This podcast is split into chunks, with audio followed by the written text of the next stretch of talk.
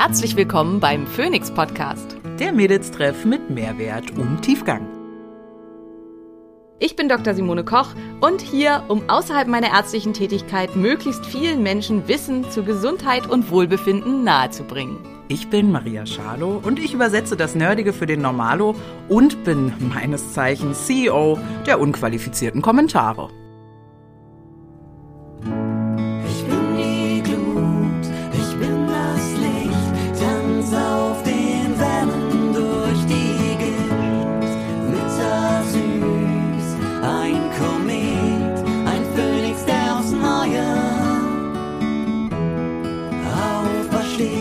Dieser Podcast dient der reinen Wissensvermittlung. Es werden Angebote gemacht, wie du Dinge umsetzen kannst, um dein Leben zu etwas mehr Energie zu führen. Es wird jedoch kein Behandlungsverhältnis geschlossen. Es geht nichts über eine gesunde und diverse Ernährung. Darauf legen Maria und ich auch sehr viel Wert. Immer mal wieder gibt es aber Situationen, die es dir schwer machen, in deinen Routinen zu bleiben. Hier ist es hilfreich, eine schnelle und einfache Routine zu haben, die dir bereits dabei hilft, einen großen Teil deines Mikronährstoffbedarfs zu decken und dich mit reichlich sekundären Pflanzenstoffen versorgt, die dein Immunsystem im Gleichgewicht halten und deinem Körper dabei helfen, mit Stress gut umzugehen. AG1 enthält hier 75 verschiedene Mikronährstoffe und Pflanzenstoffe, alles aus natürlichem Ursprung, die dir dabei helfen, deinen Körper im Gleichgewicht zu halten und eine gute und gesunde Ernährung unterstützen können. Mit dem Code ag1.com slash Simone erhältst du unser kostenloses Vitamin D und das Beginner-Bundle, wenn du das erste Mal bestellst, zu deinem Abo dazu sowie fünf Travel Packs. Nimm doch auch diese wundervolle Morgenroutine in deine Routine auf.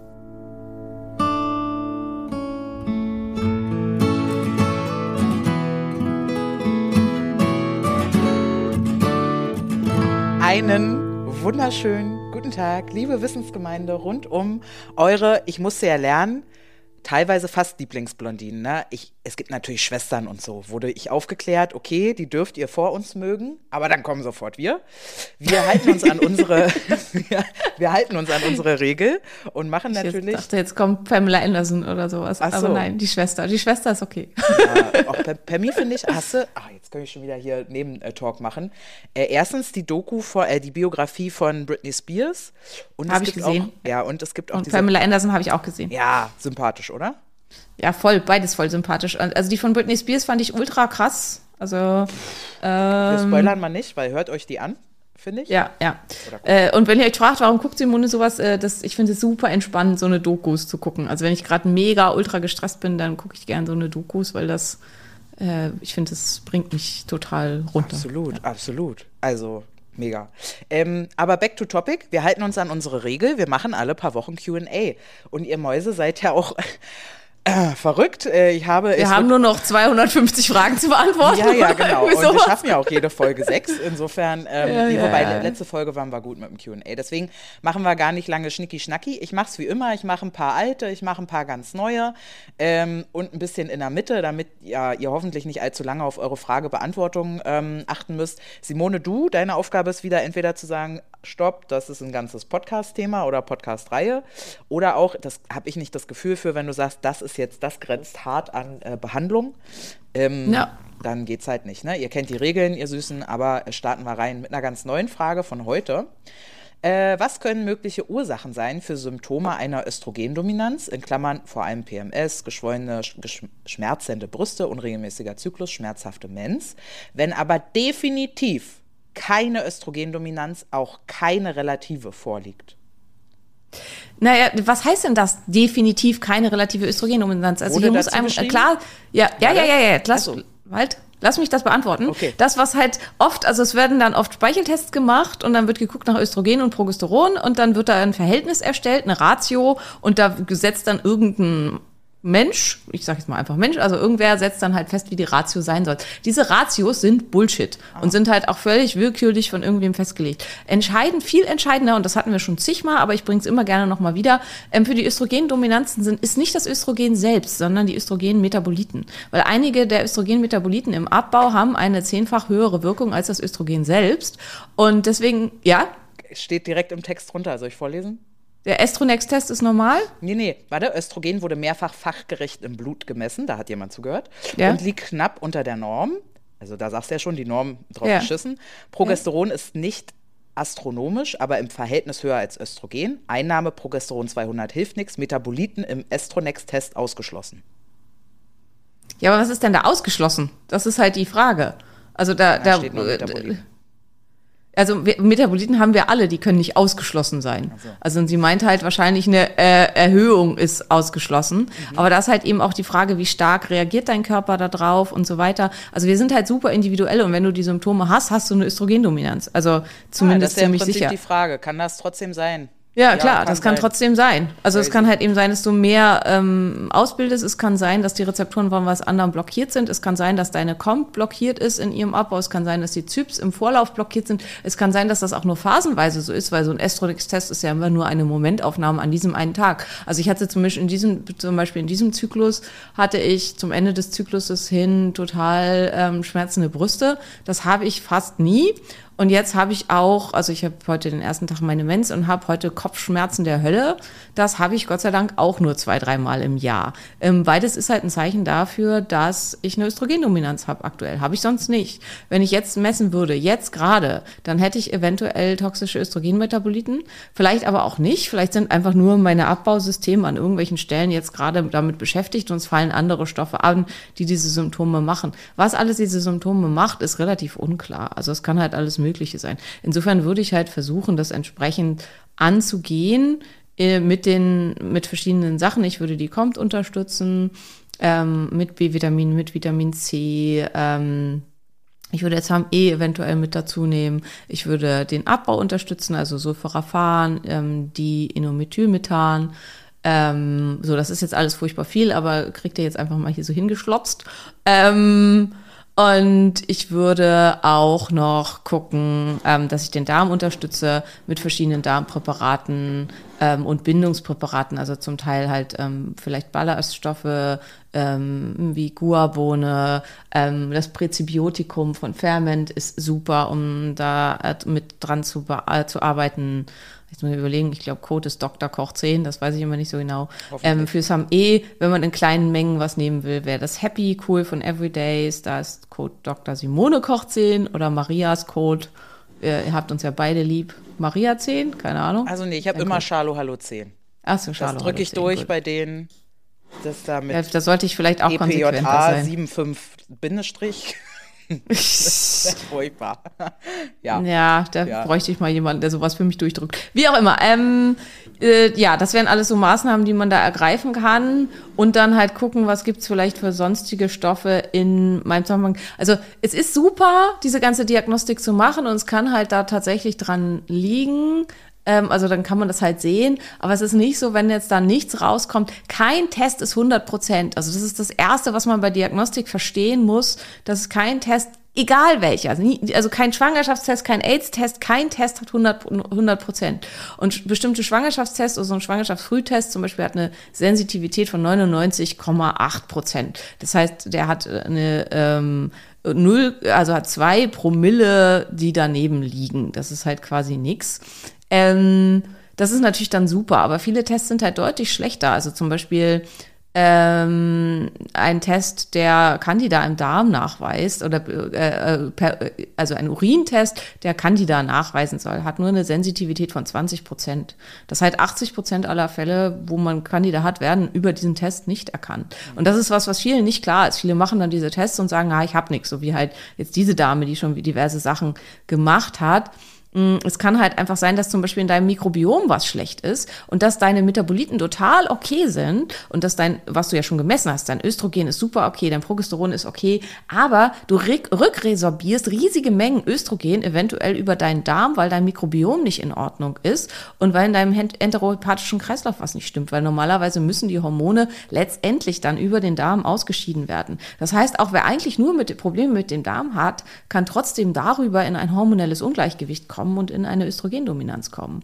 Und ähm, obwohl alles andere normal ist. Also ihr merkt wieder, das Thema ist super komplex und es ist großartig, wenn du das schon alles gemacht hast, aber vielleicht liegt äh, deine Sache noch woanders. Und Maria sagt immer bei in anderen Zusammenhängen, meistens im Zusammenhang mit Liebesproblemen, wenn es schmeckt wie Schokolade, wenn es riecht wie Schokolade und aussieht wie Schokolade, ist es wahrscheinlich Schokolade.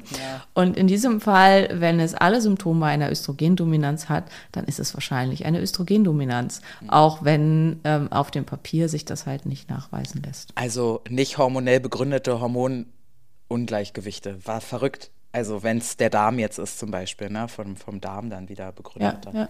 Okay. Also es ist halt super kompliziert. Das sind im Darm, also das macht die äh, intestinale Sulfatase, die halt normalerweise da eine Sulfatgruppe abspaltet und die kann die dann halt da wieder anhängen und dann wird es re-resorbiert und wieder aktiviert und so. Also es gibt verschiedene Mechanismen, wodurch Hormone im Darm reaktiviert werden können und wieder aufgenommen werden können. Und dann kann man sich das halt vorstellen, wenn der Körper eigentlich der Meinung war, das war schon raus und das dann nochmal wieder reinkommt, dass das dann halt auch eben Überschusssymptome verursachen kann. Okay. Ähm, weiter geht's, würde ich sagen. Danke. Danke. Jo, weiter geht's. Äh, Sportsupplements. Was nehmt ihr vor während und nach dem Sport zu euch? Äh, machen wir mal beide, würde ich sagen. Ähm, ich nehme vor dem Sport ähm, B-Vitamine, Ribose, Kreatin, äh, einen ganzen Haufen verschiedene ERAs, Kollagen, äh, ein bisschen Theopromin, also was ja auch einen leicht anregenden Effekt hat. Ihr habt es euch vielleicht schon zusammengebastelt. Ich trinke vor dem Sport meinen Kakao, wo diese ganzen Sachen mit drin sind. Ähm, Während des Trainings nehme ich gar nichts, trinke ich nur Wasser. Nach dem Training esse ich ein Frühstück, also ich trainiere eigentlich immer morgens und das ist dann eine sehr proteinreiche Mahlzeit, üblicherweise aus vielen Eiern mit so ein bisschen Gemüse dazu und äh, ein bisschen Kohlenhydraten, weil so ein bisschen Kohlenhydrate helfen, ähm, die Proteinbiosynthese stärker anzuregen, durch dass man durch, dass man ein bisschen Insulin mit ins Rennen bringt. Und ganz manchmal, das haben wir auch schon vorher drüber gesprochen, esse ich ein, zwei Gummibärchen. Nee. Und ähm, das ist so ein Bodybuilder-Ding. Äh, Was man da isst, ist total egal. Und man kann halt auch ein Stückchen Brot essen oder irgendwie sowas. Aber auch ich mag gerne Gummibärchen. Und wenn man die halt nach dem Training isst, und die liegen hier rum aus Gründen, ähm,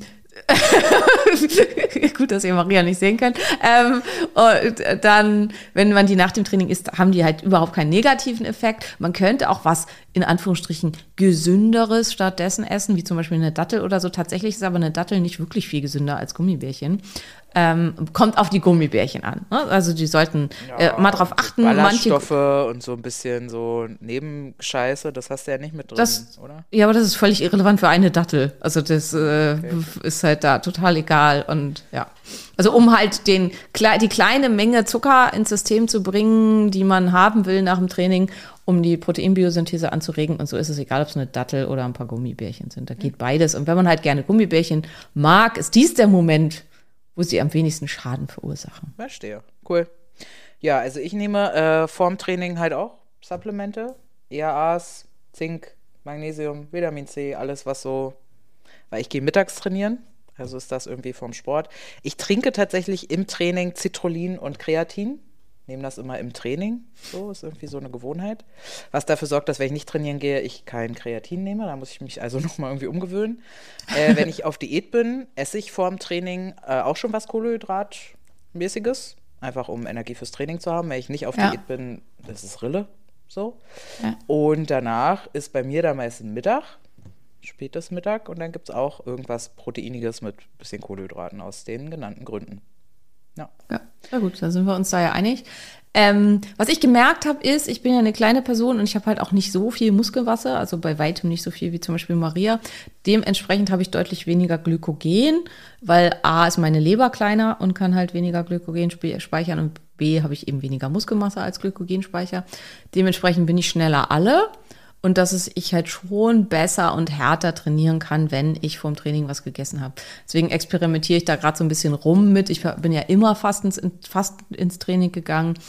Und jetzt gucke ich an Morgenden, wenn die Kinder nicht da sind und wenn ich ein bisschen mehr Zeit habe, ähm, ob ich, dass ich dann halt ab und zu auch mal frühstücke, weil ich merke, dann habe ich einfach viel, viel mehr Power im Training. Und mehr Power im Training bedeutet ja höhere Progression, mehr, man kann mit mehr Widerstand arbeiten, mehr Gewicht, mehr Volumen und so weiter und dann eventuell halt auch besseres Muskelwachstum. Ja, ja, ja, sehr gut. Ja, ja. Eine Hashimoto-Frage für den Podcast. Äh, welche Tests muss man verlangen, um Gluten- und Milchprodukte Unverträglichkeit zu testen? In Klammern, Ähm, also ja, in Klammern. in Klammern, wären laktosefreie Produkte eine Alternative oder ist Laktose bei Hashis nicht das Problem? Laktose ist bei Hashis nicht das Problem. Hatten wir auch schon zigmal. Laktose ist, Laktose kann ein Problem sein, hat aber mit Hashi oder nicht Hashi gar nichts zu tun. Laktoseintoleranzen sind häufig. Laktoseintoleranzen sind, haben krasses Nord-Süd-Gefälle. Das heißt, die Schleswig-Holsteiner haben viel, viel, viel, viel seltener Laktoseintoleranzen als die Bayern. Ist tatsächlich so. Also innerhalb von Deutschland haben wir bereits ein Nord-Süd-Gefälle. Innerhalb von Europa noch viel, viel, viel krasser. Ähm, und wer halt permanent Laktose isst, obwohl er laktoseintolerant ist, kann halt dadurch durchaus auch ähm, andere Probleme im Darm erzeugen und kann da eben Schwierigkeiten mit haben. Andererseits kann man, wenn man zum Beispiel eine unerkannte Zöliakie hat oder eine unerkannte einfach äh, Glutenintoleranz oder irgendwelche anderen Sachen nicht verträgt, kann der Darm so entzündet sein, dass er dann diese entsprechenden Enzyme wie Laktase oder Fructase nicht mehr ausbildet und dann kann man eine sekundäre Laktoseintoleranz oder Fructoseintoleranz entwickeln, weil der Darm so entzündet ist. Das ist gar nicht so selten. Das gleiche gilt für Histaminprobleme und andersrum. Also Histaminosen können auch reaktiv Probleme mit Laktose und Fructose erzeugen. Aber wie gesagt, mit Hashimoto nur sekundär in Zusammenhang zu bringen. Ähm, äh, zu, zu nochmal auch zu den Zahlen, weil ganz oft ich esse ja Milchprodukte, weil dann immer so, oh Gott, du isst Milchprodukte. 50 Prozent aller Hashis haben statistisch gesehen ein Problem mit Casein. Casein ist das Problematische in den Milchprodukten und zwar vor allen Dingen Alpha-1-Casein. Alpha-1-Casein findet sich in der Milch der Bund, Holsteiner Buntgecheckten. Das ist die typische Milka-Kuh. Ähm, das ist die Kuh, von der üblicherweise in Deutschland ähm, Milchprodukte gewonnen werden, weil die mehr Milch geben und deswegen fast überall ähm, gehalten werden. Es gibt alternativ die Jersey-Kühe und dann gibt noch die roten Jersey-Kühe und es gibt bestimmte Produkte wie zum Beispiel Parmesankäse, die sind immer von Jersey-Kühen. Das ist dann Alpha, Alpha-2-Caseinmilch. Ähm, Ziegen geben Alpha-2-Caseinmilch, Schafe geben Alpha-2-Caseinmilch und Büffel geben Alpha-2-Caseinmilch. Und das ist halt auch einer der Gründe, warum ihr bei mir und Maria halt häufiger mal Büffelkäse und Büffelbutter und Schafsbutter und all diesen ganzen Kram seht, weil das tendenziell deutlich besser verträglich ist und viel seltener solche, ähm, ja, im Prinzip Typ 4 Allergien auslöst. Wie kann ich das feststellen? Ich kann ein LTT machen auf die verschiedenen Milchen, also Kuhmilch, Schafsmilch, Ziegenmilch und so weiter. Ähm, da kriege ich dann schon ein recht gutes Ergebnis für eine Typ-4-Allergie und ich kann gucken nach Caseinomorphin. Ähm, weil wer hier Allergien hat, der bildet ähm, den lektinartigen Stoff Caseinomorphin aus. Das kann man im Urin messen. Hier ist sehr, sehr wichtig, dieser Test hat keine hohe Sensitivität. Das heißt, wenn da nichts rauskommt, heißt das nicht, dass ich das nicht habe. Ähm, wozu ich immer raten würde, ist bei Milchprodukten, die wirklich über einen Zeitraum X komplett wegzulassen und zu gucken, habe ich Verbesserungen dadurch. Häufigstes Symptom in dem Zusammenhang von Milchproduktkonsum ist Erschöpfung. Das ist halt was, was viele nicht damit in Zusammenhang bringen und dann feststellen, Mensch, ohne Milchprodukte habe ich, bin ich viel fitter, mein Geist ist viel fitter, ich habe viel weniger mit Erschöpfung zu tun.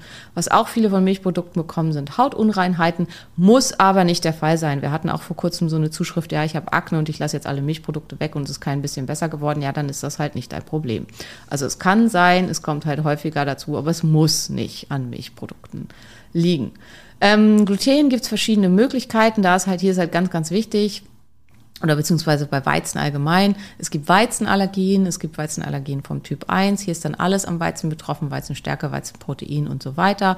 Es gibt Glutensensitivitäten. Das sind vor allen Dingen dann meistens Reaktionen aufs Wheat-Germ-Agglutenin, also auf ein anderes Lektin des Weizens und auf bestimmte andere Stoffe im Weizen, ähm, die mit dem Gluten gar nicht so viel zu tun haben.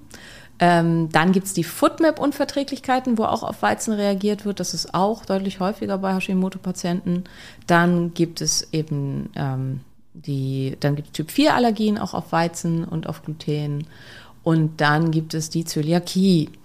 Ähm, und das sind alles unterschiedliche Tests. Das heißt, man es kann hier jetzt nicht sagen, man macht den Test und fertig. Ähm, auch durch Weizen können diese äh, Morphine ausgebildet werden. Das sind Gliamorphine dann. Da, also auch das kann auftreten. So einen Test kann man machen. Dann kann man auch wieder ein LTT auf Weizen, Weizenbestandteile und so weiter machen. Ähm, dann kann man direkt auf Gliadin-Antikörper und ähm, Transglutaminase-Antikörper im Stuhl testen. Man kann das auch im Blut testen. Wichtig ist, wenn da am Darm was ist, dann werden die Tests im Stuhl viel, viel früher positiv als im Blut. Deswegen würde ich hier ähm, Stuhl äh, empfehlen. Ähm, für Zöliakie, wer sicher sein will, also was man als erstes machen kann beim Verdacht auf eine Zöliakie ist ein Gentest. Das sind die Gene HLA, DQ2, 8 und 6. Wer hier keinerlei Auffälligkeiten hat, kann keine Zöliakie haben. Das heißt, es ist eine Ausschlussdiagnose. Wenn ich diesen Test mache und da kommt raus, ich habe die Gene nicht, dann weiß ich schon, ich habe sicher keine Zöliakie und habe sicher halt keine ähm, echte also echtes Glutenproblem, so dass ich das halt für immer und vollständig meiden sollte. Weil das ist der Punkt. Hashimoto-Patienten, also 14 bis äh, je nach Datenlage 20 Prozent aller Hashis haben auch eine Zöliakie. 50 Prozent aller Zöliagiker haben auch eine Hashimoto-Thyreoiditis. Das heißt, diese beiden Erkrankungen laufen ganz, ganz oft miteinander einher. Deswegen lohnt es sich immer, wenn man die eine oder die andere Erkrankung hat, auf die andere zu testen. Ähm, und ein Gentest, finde ich, ist immer ein guter Anfang, weil wenn eben klar ist, kann ich nicht haben, dann muss ich da auch nicht weiter nachgucken. Der Gentest ist der einzige Test, der eine hundertprozentige Sicherheit hat, wenn er gut gemacht ist. Also es gibt auch hier halt manchmal fehlerhafte Auswertungen, aber prinzipiell sollte da ein absolut sicheres Ergebnis rauskommen. Ähm, was haben wir noch an Tests? Footmap kann man Darmcheck machen und dann kriegt man halt auch eine Auswertung, wie hoch die Wahrscheinlichkeit ist, dass man eine Footmap-Intoleranz hat. Ähm, die verschiedenen, also Vgerm, Agglutenin und so kann man nicht testen. Das ist mehr so Gefühl. Und dann ist ganz, ganz wichtig, es kann auch sein, dass man Transglutaminase 6 Antikörper ausbildet. Die lassen sich nur im Blut testen. Und hier sind dann die Symptome überwiegend psychisch. Also wer Transglutaminase 6 Antikörper ausbildet, hier greift dann der Körper das Gehirn an und nicht den Darm. Und da sind die Symptome dann Depressionen, Angststörungen, ähm, Stimmungsschwankungen und so weiter nach dem Konsum von Gluten, Erschöpfung kann auch sein, Brain Fog und so weiter. Ähm, wissen viele nicht. Manche bilden wirklich nur Transglutaminase 6 Antikörper aus und haben gar keine Darmsymptome. Also wer hier einen Verdacht hat, sollte eventuell auch hier nachgucken. Bei mir persönlich sind die stärksten Symptome auch die psychischen und nicht die Darmsymptome. Mhm. Das stimmt.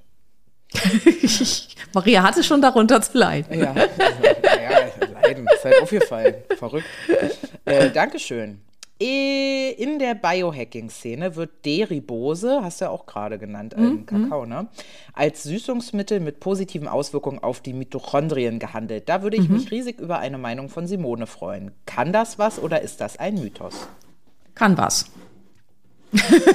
das war ja die Frage. Kann was. also lohnt sich auf jeden Fall, das mit zuzufügen, bis zu 3000 Milligramm am Tag. Ähm, schmeckt auch noch süß und lecker.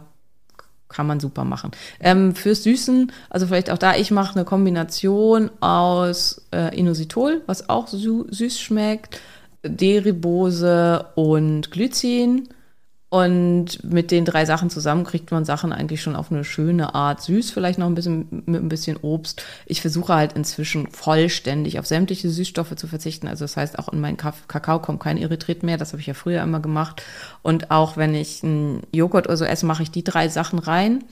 Ähm, und ähm, zusätzlich, eventuell, wenn mir das noch nicht süß genug ist, nehme ich lieber einen halben Löffel ähm, Honig oder ein, sogar ein kleines bisschen Zucker oder äh, ein kleines bisschen Datteln oder so, ähm, als einen Süßstoff.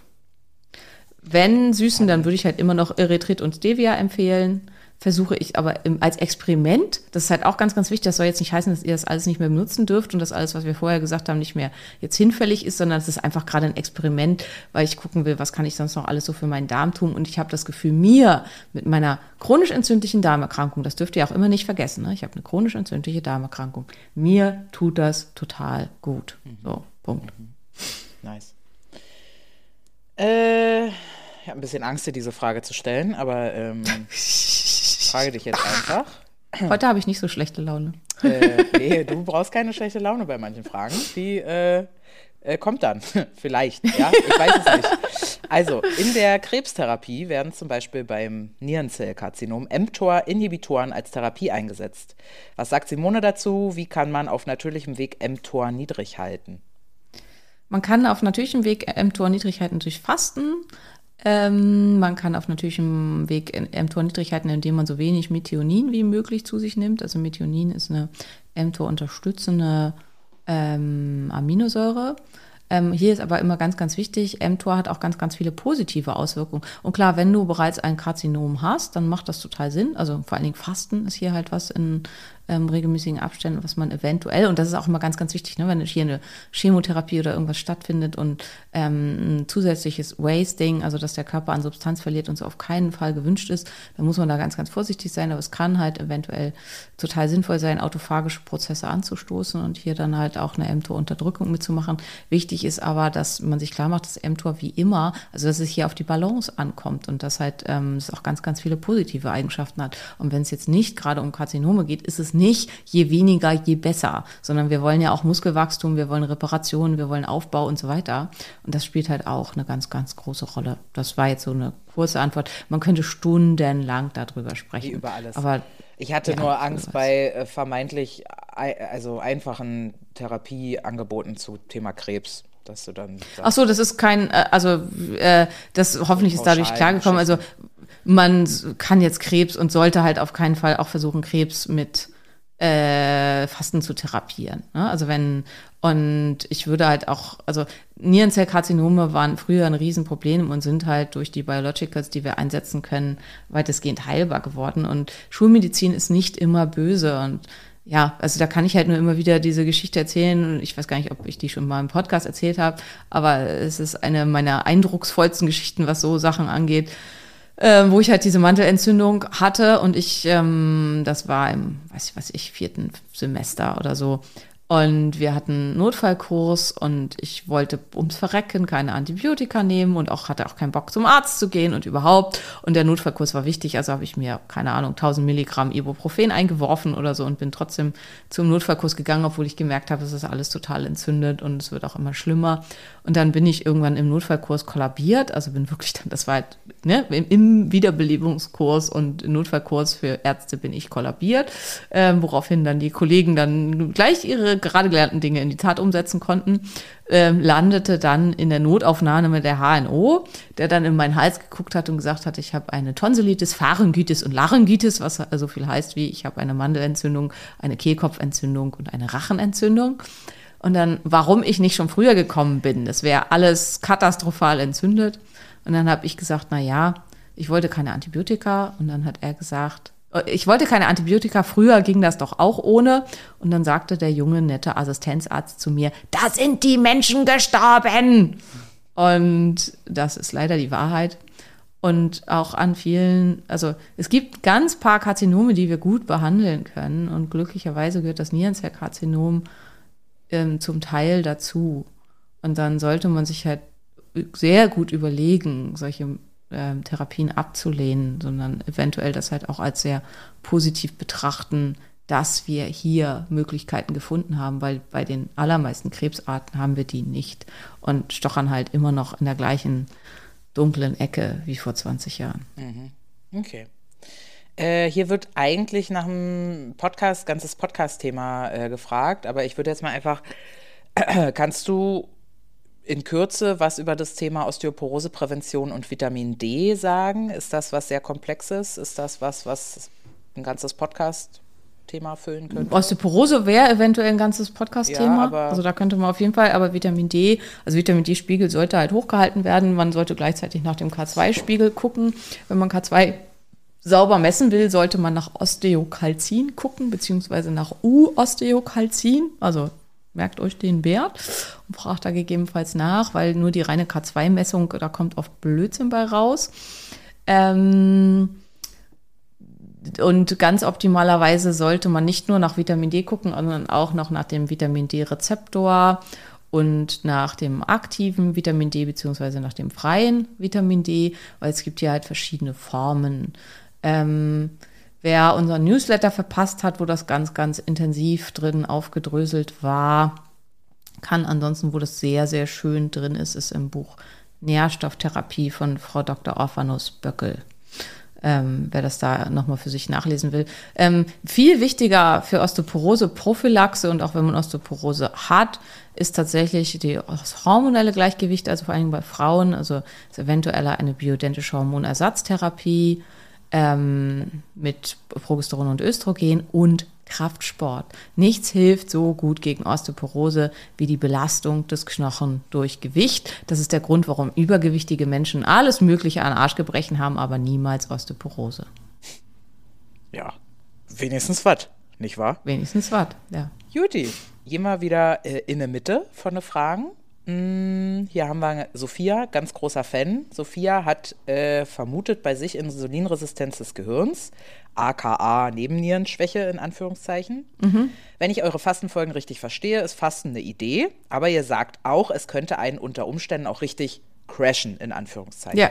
Ja. Ich fühle mich beim Fasten immer super mies und schwach und habe eine Nebennierenschwäche in Anführungszeichen Ja. mit niedrigem Cortisol im Speichel, im Tagesprofil und frage mich natürlich jedes Mal, ob ich gerade alles schlimmer mache durchs Wasserfasten oder einfach durchhalten muss. Letztes Mal habe ich mich an Tag 4 auch noch richtig mies gefühlt am Abend und dann abgebrochen. Das Fastenhai habe ich nicht gehabt. Habt ihr einen Tipp? Gern auch Literaturkursmaterial. Viele Grüße, Sophia. Na, wichtig wäre, dass du, wenn du fastest, fastest raus aus allem. Also wir haben das halt ja sehr eindrucksvoll auch bei unserem Fastenretreat erlebt. Dass, da waren viele bei, die schon mehrfach gefastet hatten und Probleme hatten, immer abgebrochen haben und so weiter. Ähm, wichtig ist, dass man wirklich sich äh, allen anderen Stressoren entzieht. Also dass man aus der Arbeit raus ist, vielleicht auch aus dem Alltag raus ist, von irgendwelchen, von den Kindern raus ist und so, dass keine zusätzlichen Stressoren dazukommen. Da fangen, fangen oft schon die Probleme an.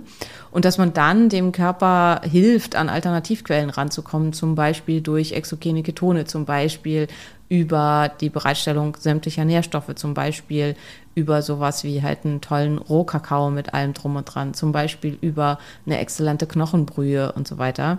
Ähm, also es ist ein bisschen Zum komplexer. Beispiel über Sonne im Gesicht und keine sch schreienden Kinder im Nacken. Äh, Genau, Zum Beispiel über einen Pool vorm Haus und keine Regenpfütze vom deutschen Wetter. Ja. Ja, all das. Und das kann halt tatsächlich helfen. Und das hat halt dazu geführt, dass sämtlich, also wir hatten keinen einzigen Teilnehmer, der Probleme hatte. Also all unsere Teilnehmer sind super smooth durch fünf Tage Fasten gegangen und haben das halt fantastisch gemacht. Und das ist aus meiner Sicht halt einer der Hauptprobleme, dass halt versucht wird, neben der Arbeit, neben dem Alltag dann auch noch zu fasten, was das sehr, sehr schwierig macht. Ich würde an deiner Stelle nicht auf Teufel komm raus versuchen, vier Tage zu fasten, sondern lieber immer mal so 24 Stunden oder so machen und das tatsächlich mit exogenen Ketonen unterstützen und dann aber während der Zeit, wo du fastest, Dinge tun, wie zum Beispiel, wenn das für dich geht, wenn das sich nicht auch völlig crasht, äh, ähm, kalt baden. Ich würde auch an deiner Stelle gehen, nicht Eisbaden. Versuch's nicht mit 0 Grad oder so, sondern versuch's mit 14 Grad oder so. Das reicht schon, um den Körper so ein bisschen zu schubsen. Und ähm, nimm dazu exogene Ketone oder nimm exogene Ketone und treib harten Sport, weil dann nimmst du dem Körper das Glykogen weg und bietest ihm gleichzeitig halt was anderes an und über die Zeit wird er das dann hoffentlich annehmen und kannst da eine Verbesserung erzielen, ohne diese Crash zu erzeugen. Nice. Ich habe äh, erstmal eine Frage, ob du Bock auf das Thema hast. Ich habe hier anscheinend zwischendrin auch, die Frage ist hier aus Juli, auch einfach Podcast-Wünsche mit reingepackt. Äh, wollen wir mal über das Thema Weiblichkeit sprechen? Also, was ist das? Wie verbindet man sich wieder mit Weiblichkeit, seinen Gefühlen, wenn man die Verbindung äh, verloren hat? Super Äh, gerne. Aber da machen wir auf jeden Fall eine ganze Podcast-Folge drüber. Okay, dann kopieren wir das mal kurz hier raus, löschen das, löschen und nehmen die Frage drüber. Äh, was isst Simone zum Frühstück? Äh, ich bin zurzeit ein bisschen ratlos wegen Hashimoto und glutenfrei sollte es sein. Simone isst, wenn sie frühstückt, Eier. Punkt. Wie viele? Und jetzt können, kann kann man jetzt sagen, zwei meistens. Zwei bis drei, aber eher zwei. Und Jetzt kann auch wieder ein, wäre ich nicht davon, ähm, ist alles eine Gewöhnungsfrage. Und wenn du halt, äh, und da ist halt auch wieder, ne, ich bin 1,60 groß, ich wiege irgendwas zwischen 50 und 55 Kilo, aktuell glaube ich 53. Ich, ähm, ich bin einfach eine kleine Person, so. Und wenn du 1,80 bist, dann reicht das natürlich für dich nicht. Und deswegen ist es halt ne, super individuell. Das ist hier kein Tipp, dass du nur zwei Eier essen sollst. Und wenn du fünf oder sechs Eier brauchst, damit du satt bist und dich glücklich fühlst, ist fünf bis sechs Eier. Jetzt werden sagen viele dann, "Äh, wie langweilig jeden Tag Eier. Ähm, wo ich dann sage, äh, wie lang will ich jeden Tag Toast mit Marmelade? Weil das ist halt bei vielen halt irgendwie so der Standard. Ähm, man muss es einfach abwechslungsreich gestalten. Und ich kann jetzt mal so die letzte Woche, also heute Morgen gab es bei uns zum Beispiel Eier mit klein geschnittenen, getrockneten Tomaten, ähm, Jalapenos, Dill und Koriander und so einer koreanischen Soße. Und den Tag davor gab es Eier mit Speck und den Tag davor gab es Eier mit Zwiebeln und frischen Tomaten und Gurken und den Tag davor und so weiter. Ne? Also ihr, ihr, ihr versteht die Botschaft. ähm, man kann halt Eier auf ganz, ganz viele unterschiedliche Art und Weise zubereiten. Man kann sie sogar süß, süß zubereiten, wenn man da Ja, drauf ja, steht, das ne? mag ich gar nicht. Aber da muss ich gerade denken an ähm, Forrest Gump mit dem Shrimp Boy. Shrimp Ja. auf Toast, Shrimps gegrillt, Shrimp, der dann Genau. drei Tage aufzählt, wie man Shrimps essen kann. Ja. Genau, genau. Also Sch- äh, Schwimms gehen immer, für mich auch, Eier gehen auch immer. Ähm, und man braucht wirklich, also lass es dir sagen von jemandem, der jetzt mittlerweile seit, weiß nicht, fast über, seit über zehn Jahren glutenfrei ist. Man braucht kein Gluten und auch keine glutenfreien Ersatzprodukte für ein gutes Frühstück. Ähm, Maria hat bestimmt weitere tolle Frühstücksideen, auch ohne Gluten. Ja, Äh, da gibt's halt alles mögliche Spannende immer bei denen auf dem Tisch. ja, also ich, ich bin aber auch die Frau, ich kann auch ohne Probleme Eierreis zum Frühstück essen oder Ja, ich auch. Ich Steak kann alles zum Frühstück es- essen. Genau, also es, äh, das Ding ist halt, in welchen Geschichten lebt man noch? Ne? Erzähle ich mir die Geschichte, dass ich äh, Croissant mit Marmelade, was in meiner Welt kein Frühstück ist, weil ich habe 30 Minuten danach wieder Hunger, ähm, dass das Frühstück ist, da muss man, glaube ich, noch mal kurz seine Werte und wie man aufgewachsen ist reflektieren und dann geht halt alles. Ich rotiere meine Frühstücke. Ich habe auch entweder vier Eier mit einer Packung Hüttenkäse äh, oder anderem Gedönse oder ich bin gerade wieder in meiner Porridge-Phase. Äh, Ja. Hafer, gekeimte Haferkleie. Äh, frag mich nicht, was das macht. Hat Simone mal irgendwo erzählt. Also äh, kaufe ich seitdem gekeimte äh, Haferkleie. Und, Glocken, ähm, oder? Oder ja? Kleie? Nee, Kleie. Glocken. Hm, ich glaube. Nee, so klein. Kleie äh, gibt's nicht gekeimt. Schicke ich dir ein Foto nach dem Podcast. Mach das, aber Ja. ich bin ziemlich sicher, es handelt sich um Haferflocken. Okay, super. Feine Haferflocken. Äh, und da mache ich mir Proteinpulver mit rein, gefrorene Erdbeeren, tippitoppi, manchmal, ach hier, und ähm, Orangenschokolade. Ich habe ja Geil, geil, den geil, Hau geil. von dir wegbekommen. Du hattest irgendwo mal Schokolade mit Orangengeschmack und seitdem Mhm. kann ich nichts mehr, also nicht dran vorbeigehen, wenn ich sowas finde. Yep, und das bei mir. Ähm, nächste Frage. Hier möchte jemand zu A. Alter. Apherese, Blutwäsche. Ja, ja Ähm, Blutwäsche. Sage ich nicht zu Ende des Gesprächs. Also, Also kann ich mich einfach zu wenig mit aus. Ist was, was bei mir auf genau, der Liste steht. Aber also mit allen seriösen Ärzten, also die aus meiner Sicht seriösen Ärzten, mit denen ich mich unterhalte, kriege ich immer die gleiche Antwort. Ist, mein Gefühl ist, es ist Schwurbelscheiß. Und also das sagen die alle, nicht nur ich. Ja. Und ich habe das Gefühl, es ist gerade ein Trend, um massiv Geld aus den Leuten rauszuholen, ohne dass es einen langfristigen Effekt hat. der Eingang der Frage war Long Covid und so. Ich glaube, dass da gerade. Ja, ja, es geht klar, leiden. es geht um Long-Covid. Ja, klar, der, Leiden, der Leidensdruck ist enorm. Und wenn der Leidensdruck enorm ist, dann kann man halt sehr, sehr viel Geld aus den Leuten rausholen. Ähm, die Idee ist gut und die Idee macht auch total Sinn. Und es geht halt ja zum Beispiel um den NMDA, NMDA-Rezeptor und so weiter. Also es gibt um verschiedene Antikörper gegen bestimmte Rezeptoren, die bei Long-Covid tatsächlich nachzuweisen sind. Also nicht immer, aber vielfach. Muskarin-Antikörper, Adre- Alpha-Adrenerge und Beta-Adrenerge-Antikörper. Mm -mm. Ähm, und die kann man tatsächlich, tatsächlich per Blutwäsche auswaschen. Ähm, das Ding ist, eine richtige Blutwäsche, also eine äh, Plasmapherese, ähm, muss gemacht werden über ein ZVK und wird halt äh, an der universitären Klinik oder an, der, oh, ähm, an einem Maximalversorger gemacht. Und ist wahnsinnig teuer. Und jetzt wäscht halt jeder Wald- und Wiesenarzt in seinem Hinterzimmer, kann jetzt über irgendwelche Sachen, über die, die das verkaufen, Blutwäschen anbieten, wo dann das Blut wirklich so in so einem peripheren Beutel läuft und so. Das, also ich finde das, und das ist jetzt, ne, das ist jetzt total biased. Also das hat, ist ein krasses Vorurteil, weil ich habe mich damit noch nicht beschäftigt. Ähm, aber es wirkt für mich gruselig, dass ich mir in irgendeinem Keller-Hinterzimmer mein Blut über so einen Schlauch irgendwo reinlaufen lasse und das läuft dann in, zu mich, zu, in mich zurück unter relativ unsterilen Bedingungen. Finde ich gruselig. Ähm, und selbst wenn es hilft, ist halt das Problem, das ist halt, wenn mein, wie wenn mein T-Shirt dreckig ist und ich wasche es dann, aber jeden Tag muss ich mit dem T-Shirt mich wieder im Schlamm wälzen. Und äh, ähm, also das tatsächlich tief liegende Problem wird wahrscheinlich dadurch nicht behoben. Und dafür finde ich, ist es einfach krass zu teuer. Aber also wenn du das gemacht hast und es geht dir damit total super, ähm, mir kommt es im Augenblick einfach vor, und ich könnte das ja anbieten, ne? ich könnte auf die gleiche Art Geld machen, also wir könnten das in der Praxis anbieten, aber ich habe das Gefühl, in mir wehrt sich was dagegen, ich habe das Gefühl, das ist nicht ethisch. Aber ich weiß es nicht. Ich weiß es einfach nicht. Also ich, muss, ganz müsste mich ehrlich damit sagen, auseinandersetzen. Äh, ich finde, ich würde das sofort machen, wenn ich danach telekinetische Kräfte hätte. Das erinnert mich an so ein äh, Marvel oder DC Beginn, wo einer da sitzt und was durch seinen Körper laufen lässt äh, und danach kannst du mit Spinnentieren reden oder sowas. Äh, aber ich bin ja auch nicht die mit der Ahnung. Ich liebe es auf jeden Fall, wenn du sagst, kein Kommentar und dann vier Minuten. äh, Ja, sorry, jetzt habe ich doch dazu ganz viel dazu gesagt, was eigentlich it. voll voll un, äh, f- ähm, professionell ist, weil ich ja schon am Anfang gesagt habe, ich habe relativ wenig Ahnung davon. Also ich habe halt Ahnung von Long Covid und von diesen ganzen Antikörpern und von der Idee und ich kenne wie eine, weiß wie eine Plasmapherese funktioniert, aber diese Hinterhofshaus und äh, Wiesenapheresen und Inopheresen, die sind mir suspekt und ich habe mich noch nicht professionell damit auseinandergesetzt. Also dürfte ich eigentlich gar nichts dazu sagen. So. Aber Habe ich trotzdem, sorry. Ja, wir haben es jetzt siebenmal als Bauchgefühl gekennzeichnet. Ich glaube, es Ja. ist rübergekommen, ne? So. Äh, insofern danke dir. So, die Anna schreibt uns, äh, sie hört lange unseren Podcast, hat schon viel gelernt, hat wahrscheinlich, junge Leute, A Adenomiose. Adenomiose. Adenomyosis uteri. Bestimmt. Äh, Leider gibt es dazu noch relativ wenig Forschung. Die meisten Ärzte kommen einem ziemlich schnell mit OPs. Ähnlich wie, ah, Endometriose. Okay. Mhm. Äh, Das ist, ist eine, eine Form der Endometriose. Da das wahrscheinlich alles mit Entzündung zu tun hat, habe ich äh, gefragt, ob ihr vielleicht Lust habt, äh, darüber zu reden. Ah, nee, wünscht sich eine ganze Folge. Ah, sorry. Ja, das geht, ist der, der, der lang bestehende Wunsch nach einer ganzen Folge zur Endometriose.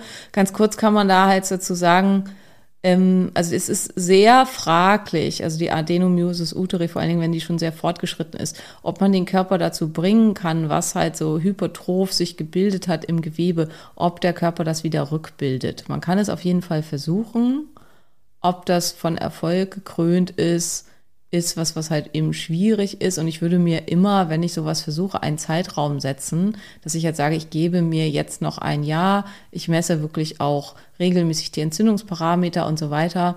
Und wenn das Gefühl besteht, da passiert gar nichts, dann muss man, dann geht's eben doch in Richtung OP, weil es hängt halt davon ab, wie weit das schon fortgeschritten ist. Es sind ähm, ja einwachsende Prozesse, es ist Gewebe, was hier tatsächlich gebildet wurde. Und manchmal kann man da was machen, aber es ist so ähnlich wie bei Kropf, bei der Schilddrüse. Man kann sehr viel prophylaktisch machen, aber wenn es erstmal da ist, kriegt man es üblicherweise nicht wieder weg. Danke. Ich habe mal eine Frage zum Thema selbstgemachte Gemüsesäfte aus dem Entsafter. Muss man das Kauen simulieren, um die Nährstoffe besser aufzunehmen? Äh, ja. Einfach weil es sonst zu schnell und zu viel. Also es, es, ähm, es kann zum sogenannten Dumping-Syndrom kommen. Das heißt, es fallen diese Massen an Zeug in den Dünndarm und überfordern den Dünndarm völlig. Also man muss nicht das Kauen simulieren, sondern man muss schluckweise trinken. Das ist der entscheidende Punkt. Und wenn du quasi das Kauen simulierst, dann trinkst du halt quasi zwangsweise schluck, schluckweise. Okay. Und das Äh, grundsätzlich bin ich kein Freund von Gemüsesäften, Ja, weil man halt, ja. ja, ja. das wissen wir. Ruhe, Simone, das wissen wir ja. äh, ich, äh, es wird sich grundsätzlich eine Folge zum Thema Verdauung auch gewünscht hier am Ende noch. Ich schreibe das mal mit. in Ja, das Folge. haben wir ja schon vor dem Podcast besprochen, dass wir Ja. mehrere Folgen zum Thema Darm machen wollen. Ach ja, klar, da gehört ja Verdauung auch mit rein. Äh, wir haben auch schon eine ganze Folge zum Magen, oder? Simona? Wir haben zu vielem schon Folgen, aber es ist einfach wichtig, dass die Folge dann auch so heißt. Ja, aber die heißt ja Magen. Ja, aber nicht Verdauung. Mhm. Jedes Mal dasselbe. Okay, äh, wieder ganz oben. Wie kann SHBG gesenkt werden? Äh, mir, sind Zum Studien, Beispiel, ja, mir sind Studien zu Mariendistel und Kurkuma bekannt. So, was gibt's noch? äh, Mariendiese, Kurkuma, Brennnesselwurzelextrakt.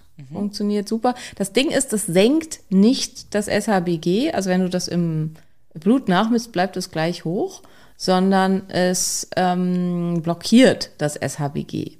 Das heißt, du musst dich halt quasi einfach darauf verlassen, dass es wirkt und deine Symptome beobachten. Aber du kannst es halt nicht nachmessen. Also Brennnesselwurzelextrakt ist da wirklich toll. Das kann hilfreich sein. Alles, was Leber unterstützt ist, ist hilfreich. Und es kann und kommt und ein ZYP-Problem sein, also dass die Leber einfach mit anderen Sachen krass Schreibt sie überfordert ist. tatsächlich auch, hat auch kommt. Äh, die Frage ist Ja. dann lieber Finger weg von diesen Sachen, weil mit der kommt schwierig. Ja, die, diese, die Blockade, der kommt, also ich habe zum Beispiel, weil du äh, durch äh, EGCG und also durch die Katechine und ähm, ja, Koffein ist Problem und Tein, aber äh, ähm, durch ECGG und Kurkuma ist extrem gering. Und der pro-entzündliche, äh, äh, Quatsch, der anti-entzündliche Effekt ist eigentlich da höher zu bewerten, aber du kannst Kurkuma und sowas weglassen und halt mal gucken, ob es was verändert, also ob es daran irgendwie was macht. Wesentlich häufiger sind es Probleme im Darm, die eine SABG-Erhöhung machen, also dass der Körper halt da zu viel mit Hormonen hat und das halt die klassischen Sachen, ne? Zu, bist du zu dick, hast du wahrscheinlich auch zu viel SABG, weil der Körper halt dann zu viel Östrogene und so weiter produziert und dann halt SABG rauswirft, um die abzubinden und das ist halt eher sowas, also sind eher so diese Basissachen als der fancy Stuff. Ähm, Fragen für QA. Erstens, Magnesium. Wie bekomme ich meinen Magnesiumspiegel hoch? Hochdosiertes Magnesium aus neun Salzen bringt keinen Erfolg. Ich nehme täglich 1200 Milligramm elementares Magnesium. Es, das ist wahnsinnig viel. Es gibt Magnesiumausscheidungsstörungen, wo man im Prinzip nichts dagegen machen kann, außer sein lebenslang so hochdosiert Magnesium zu nehmen. Und dann muss man halt mit dem leben, was man hat, also mit dem, was man erreicht hat an Erhöhung. Ich hatte eins, zwei Patienten, glaube ich, wo wir das dann auch im Urin nachgecheckt haben, die massiv immer zu viel Magnesium einfach ausscheiden. Ähm, manche Sachen kann man nicht ändern. Okay. Ähm, mh, hier wird sich eine Migräne-Folge gewünscht. Mm, Habe schon öfter gehört, dass man zum Essen nichts trinken soll, weil das die Verdauungssäfte verwässert. Hab da nichts Korrekt. Seriöses zu finden können. Stimmt das? Doch, gibt's gibt's Studien zu. Also gibt's tatsächlich, also so, das ist immer dieses, kann nichts Seriöses finden, da frage ich mich halt immer, wo hast du gesucht? Also, ähm, und nach was? Ähm, also es gibt sowohl Studien, die halt ähm, auch was Insulinausschüttung und so angeht, äh, im Zusammenhang mit Wasser zum Essen, als eben auch zur Verschlechterung der Verdauung. Ähm, ja, Studien, wird, ja, natürlich, das kann man sich auch ganz simpel vorstellen. Ne? Ich habe halt Enzyme, die was auflösen sollen und wenn ich die halt in Wasser löse und dann die Enzyme dazugebe, dann wirken die schlechter. Und so ist das tatsächlich einfach auch. Aber es gibt dazu tatsächlich auch Studien. Cool.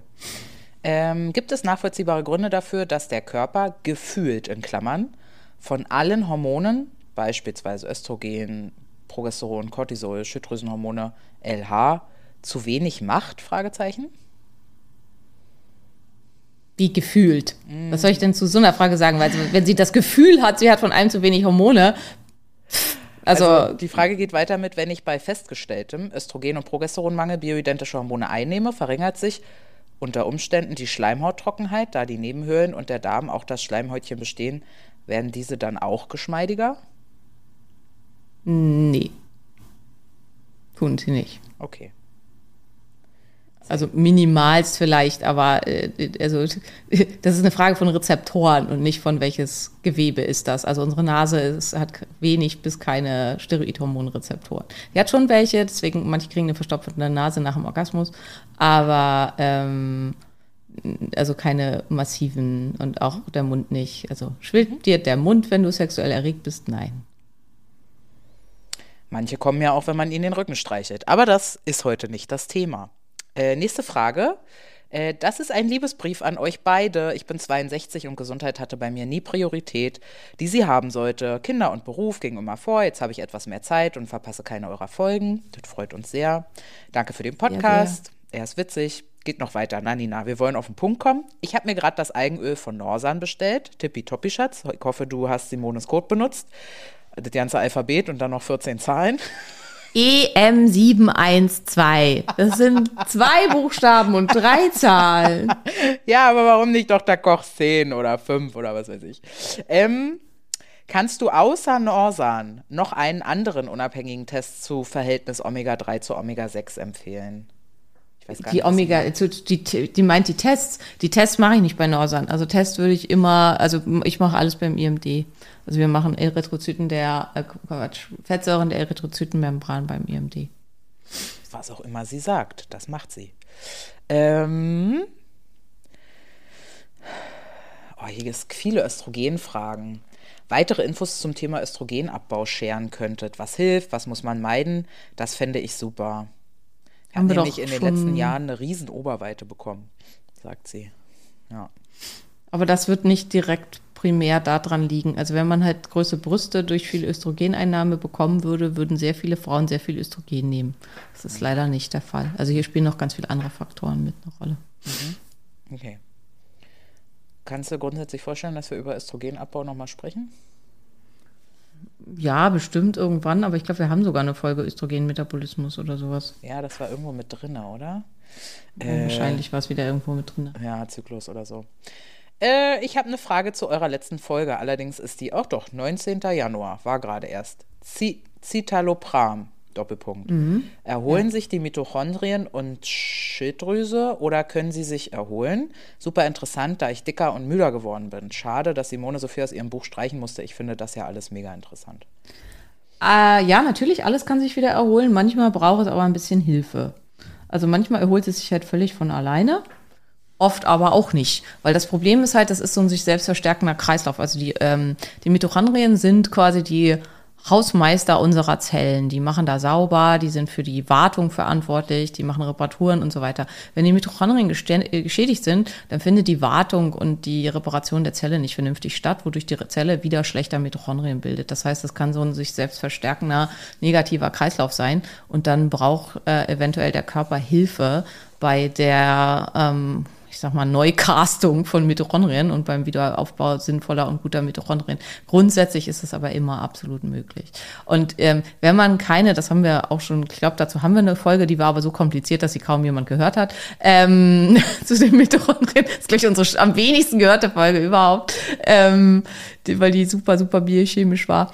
Äh, naja, auf jeden Fall was wollte ich jetzt eigentlich sagen? Ach so, außer man hat eine tatsächliche angeborene Mitochondriopathie, die sehr selten sind, sind Mitochondrien immer ähm, re- regenerationsfähig und können halt vollständig wiederhergestellt werden. Und die Diagnose Mitochondrienstörung, die oft von Therapeuten so hingeklatscht wird, als wäre das so ein, das bleibt für immer so. Das ist ungefähr so wie PCOS oder Insulinresistenz oder so. Das sind alles Sachen, die sich vollständig zurückbilden lassen. Und ähm, die man halt nicht als fatalistische Diagnose nehmen sollte, nach dem Motto, das ist halt jetzt so und ähm, da muss ich jetzt mit leben, sondern eher, jetzt weiß ich, woran es liegt und jetzt sollte ich dafür sorgen, dass das verschwindet. Okay. Leide seit den Geburten meiner Kinder unter einer sehr, sehr starken Blutung. Was hält Simone von der Goldnetzmethode bei sehr starker äh, Regelblutung? Kann super sein. Also wird deine Blutung wahrscheinlich diese starke Blutung wegmachen, massiv dafür sorgen. Wichtig ist, du solltest halt keinen Kinderwunsch mehr haben, aber ich denke, darüber wirst du aufgeklärt worden sein und ähm, wirst das wissen. Ähm, Problem ist natürlich, das ist halt wieder so, wie wir kleben ein fettes, dickes, schwarzes Pflaster über die rote Warnleuchte. Goldenes Pflaster? goldenes Pflaster, in diesem Fall ein goldenes Pflaster. Das Symptom verschwindet, die Problematik bleibt, aber die Frage ist halt, warum hast du denn diese starke Blutung? Hast du eine Endometriose? Hast du ein Gerinnungsproblem? Hast du eine hormonelle Disbalance? Hast du nach den Kindern, also hast du während, nach den Kindern und so weiter vielleicht massiv an Gewicht zugenommen und produzierst jetzt massiv im Überschuss Östrogen durch zu viel Fettgewebe? Alles Sachen, die ich nicht weiß und wo ich halt nichts zu sagen kann, aber es würde sich halt lohnen. Ähm, also starke überschüssige Blutung zu haben, Schmerzen während der Mens und so weiter, kann ich nicht oft genug sagen. Alles nicht normal. Regelbeschwerden, Menstruationsbeschwerden sollten so gut wie gar nicht vorhanden sein und sind halt immer ein Zeichen dafür, dass irgendwas aus dem Gleichgewicht ist. Und dann sollte man halt gucken, was ist aus dem Gleichgewicht. Deswegen ist jetzt aktuell meine Maßnahme halt auch, ähm, also mit, äh, hatte ich das am Anfang gesagt, ja, ich habe halt so doll Kopfschmerzen, weil ich meine Mens habe und hatte halt diesen Zyklus definitiv eine Östrogendominanz und dass ich dann halt mich darum kümmere, dass ich halt denke, okay, ich hatte halt an irgendeiner Stelle vielleicht zu viel Stress und ähm, dass ich dann ZAM-E mit dazu nehme, dass ich halt mich um meinen Darm kümmere, dass ich um eine, für eine Bindung von Östrogenen im Darm sorge und so weiter, um halt die Ursache zu bekämpfen und nicht nur das Symptom. Das Symptom bekämpfe ich, indem ich eine Aspirin nehme.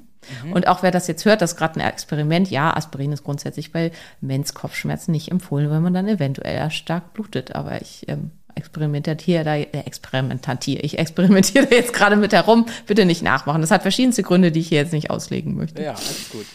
Ist es normal oder gut, wenn Erwachsene fiebern? Ja. Also wenn sie krank sind, ne? Ja, ja. Also wenn sie völlig aus dem Blauen rausfiebern, dann sollte man auf jeden Fall auf eine Endokarditis lambda untersuchen, also auf eine Be Bewucherung der Herzklappen mit irgendwelchen Bakterien. Das ist gefährlich und gar nicht gut. Wir haben eine ganz treue Followerin, die mit regelmäßigen Fieberschüben zu tun hat, wo keiner weiß, woher das kommt. Das ist halt immer ein Riesenproblem. Aber wenn man krank ist, wenn man dann Fieber kriegt, fantastisch. Wer kein Fieber kriegt, Problem. Jetzt habe ich hier eine Frage gefunden, du. Ulrike, ja? äh, Ulrike Bin ich fragt. gespannt. Simone sagt ja, dass Koffein ein Nervengift ist. Deshalb habe ich nach eurem Vorbild begonnen, auf koffeinfrei umzusteigen, was mir sehr gut tut. Jetzt habe ich zufällig gehört, bei einer Kollegin von euch, dass der koffeinfreie Kaffee schlecht in Klammern, für den Fett-Cholesterinstoffwechsel sei. Der koffeinhaltige Kaffee dagegen, in Klammern Filterkaffee, würde sich positiv darauf auswirken. Stimmt denn das? Ich meine, es natürlich, äh, Dosis macht das Gift und so, bababa, wäre interessant. Der koffeinfreie, so ein guter koffeinfreier Kaffee, wie zum Beispiel der No Coffee, den Maria und ich beide trinken, hat da überhaupt keine Auswirkungen drauf. Ähm, weil es geht hier, also es gibt halt die früheren koffeinfreien Kaffee wurden chemisch entkoffeiniert und sind deswegen problematisch und enthalten eine ganze Menge schwierige Beistoffe, die halt tatsächlich hier negative Auswirkungen haben können. Ähm, der koffeinfreie Kaffee, den wir trinken, hat da keinerlei Auswirkungen. Koffein selber kann aber positive Auswirkungen haben auf Insulin und auf den Fettstoffwechsel. Ähm, das Problem ist halt immer, dass man immer abwägen muss bei solchen Sachen, was kauft man sich womit ein.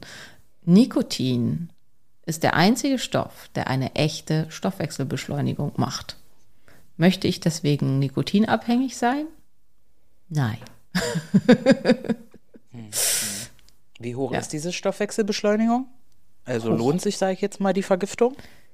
Äh, also für eine Weile schon. Das Problem ist, man gewöhnt sich dran und der ähm, Körper bleibt dann halt beim Status quo und wenn man es dann halt wieder absetzt, dann nimmt man halt das, was man zugenommen, äh, was man abgenommen hat während dieser Phase, nimmt man dann wieder zu. Ähm, die Hauptgewichtsabnahme und dass das stabil bleibt unter Nikotin kommt wahrscheinlich durch die zeitgleiche Appetit äh, Runterregulation, die Nikotin auch noch macht. Also äh, was Gewicht angeht, hat es tatsächlich halt einen positiven Effekt, aber es sollte halt auf keinen Fall der Grund sein, äh, sich das Rauchen anzugewöhnen wegen dem Nikotin. Ja, okay. Ähm, was kann ich für den Körper vor und nach einer OP tun, um zum Beispiel eine Narkose besser verarbeiten zu können oder Wundheilung zu verbessern? Gibt es da Sachen, die man ganz pauschal beachten kann?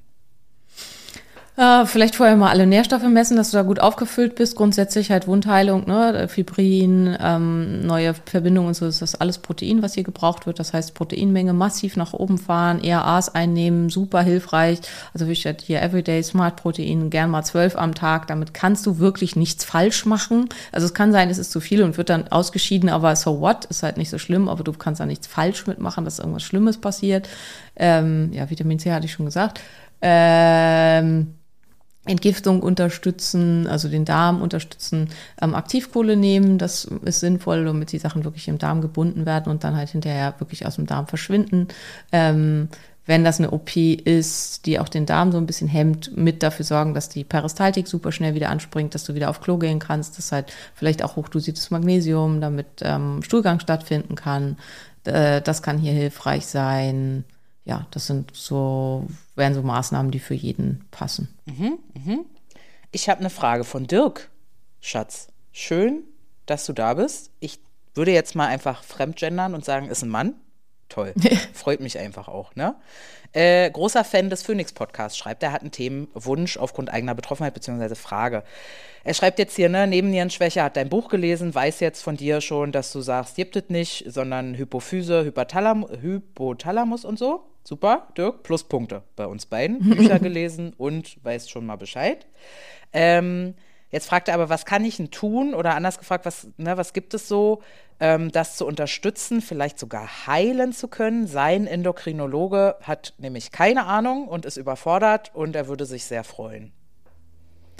Das ist leider so ein Fall, das ist zu groß. Ja, also da bräuchte man jetzt eine vollständige Anamnese. Das ist halt super komplex. Androgenmetabolismus ist super schwierig.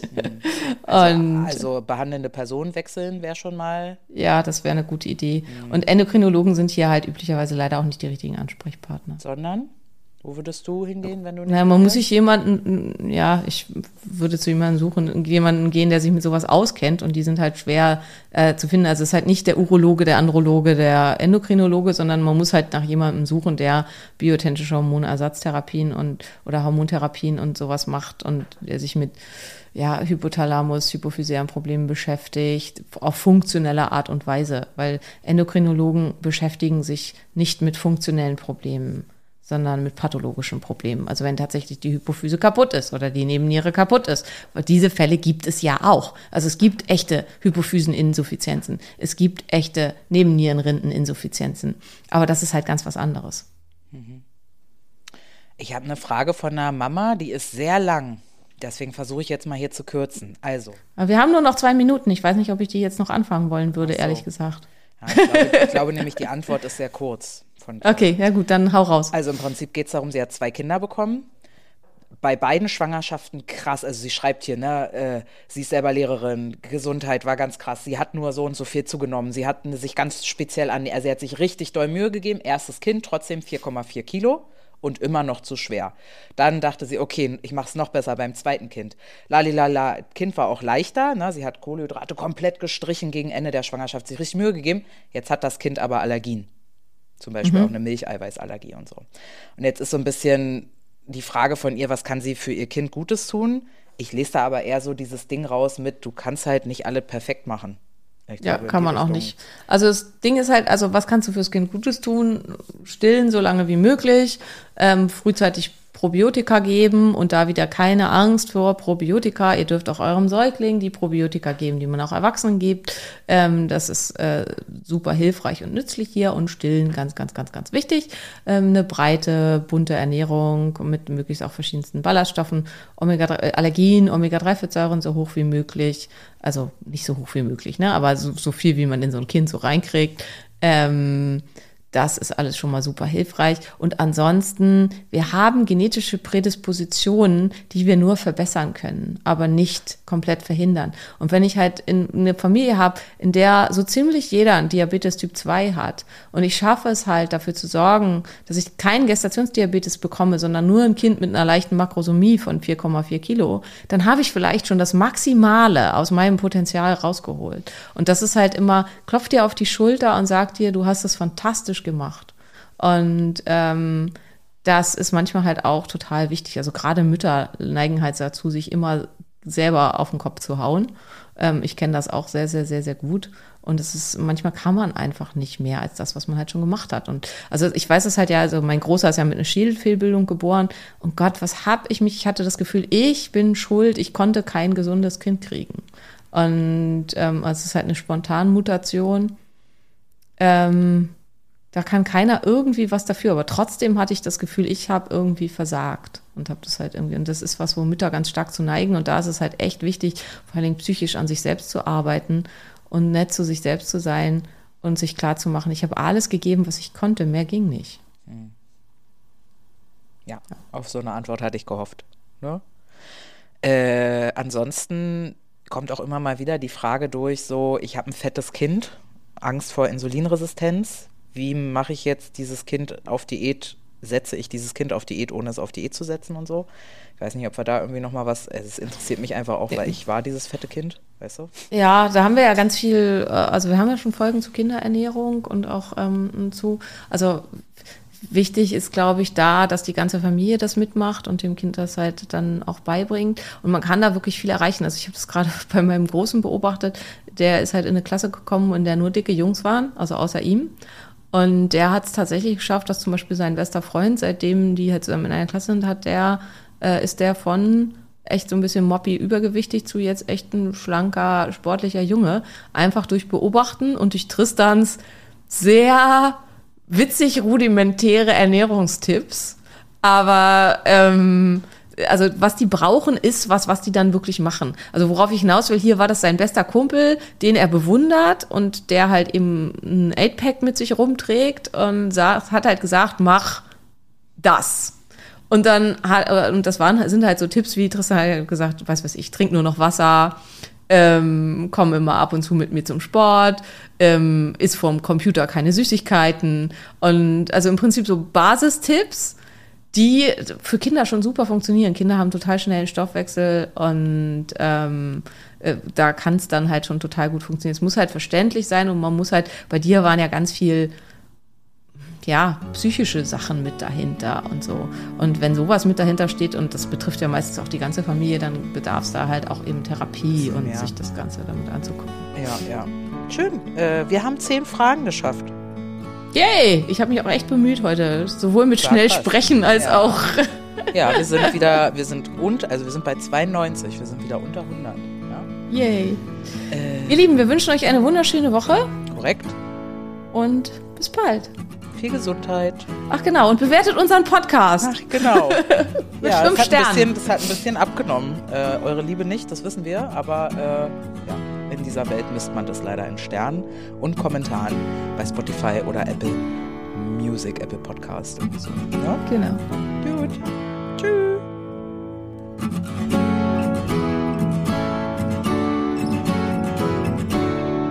Das war der Phoenix Podcast. Vielen Dank, dass du zugehört hast und ich hoffe, du bist auch nächste Woche wieder mit dabei.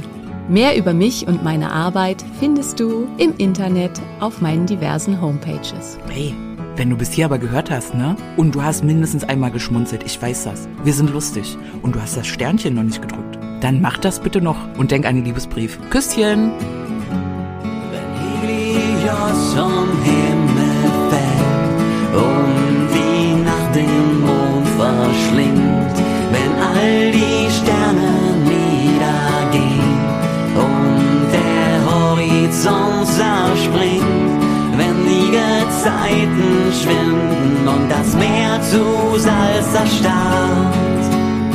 Der letzte Tag naht. Ein Funke, eine Glut, das Feuer, ein Inferno, Lichterloh, im Dunkeln lächst das Ungeheuer. Der Tod, das Nichts, das Nirgendwo, erhebe dich, erring den Sieg. Tod geglaubt und aus der Asche spreiz deine Schwingen und flieg. Du bist die Glut, du bist das